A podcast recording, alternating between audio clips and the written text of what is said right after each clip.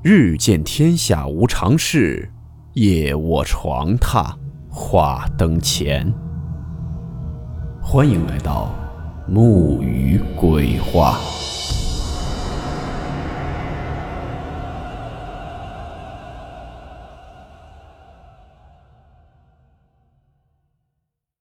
今天这个故事名字叫做《自杀的尸体》。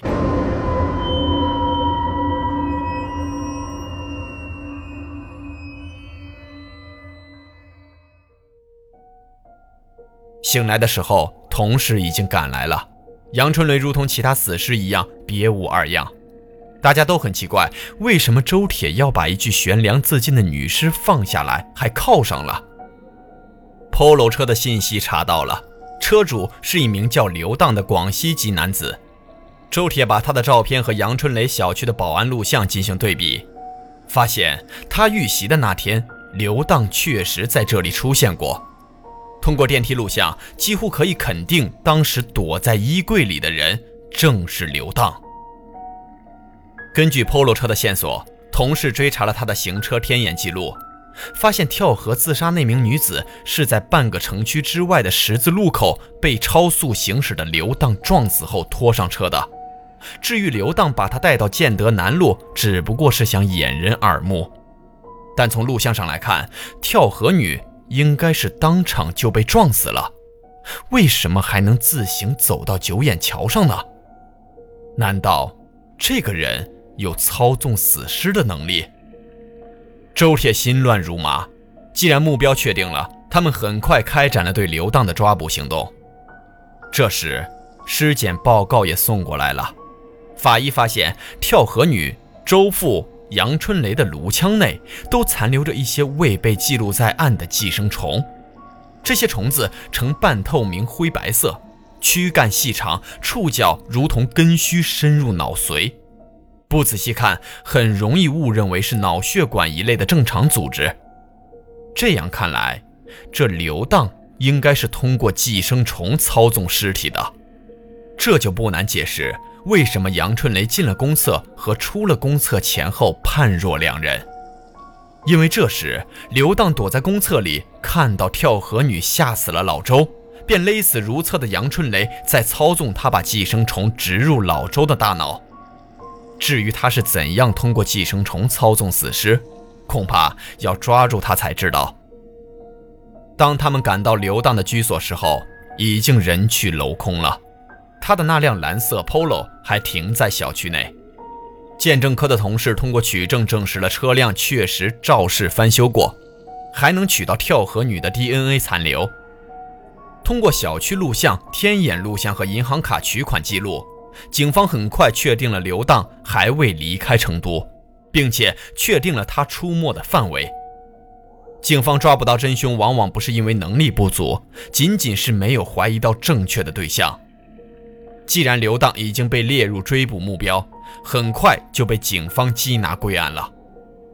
周铁这些天全力追查案件，已经好久没有好好睡觉了，这总算给了王父一个交代。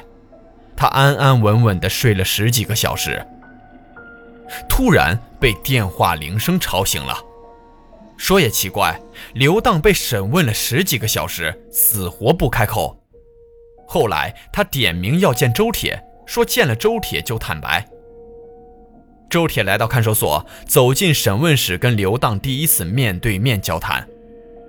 刘荡阴恻恻地笑着，像一个人长了张狐狸的面孔。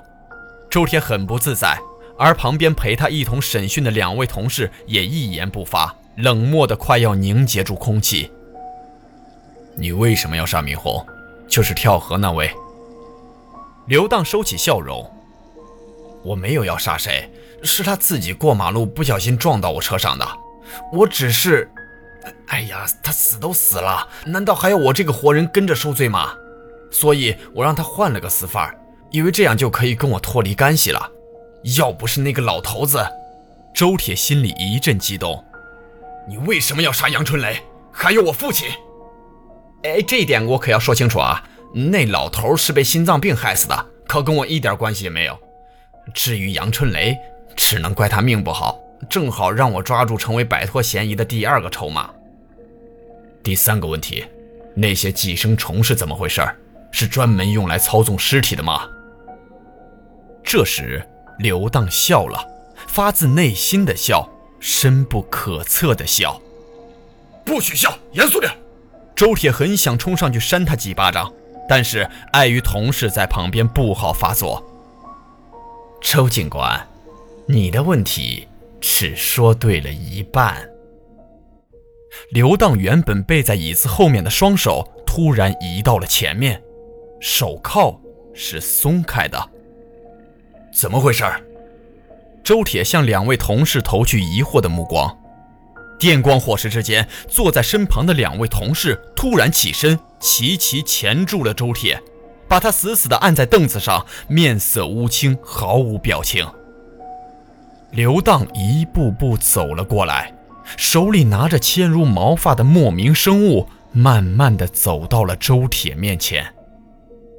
这玩意儿可不单能操纵死人，活人也是可以的。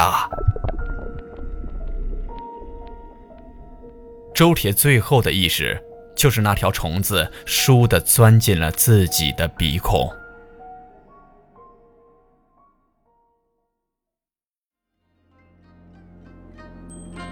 好了，我们今天的故事到此结束，祝你好梦，我们明晚见。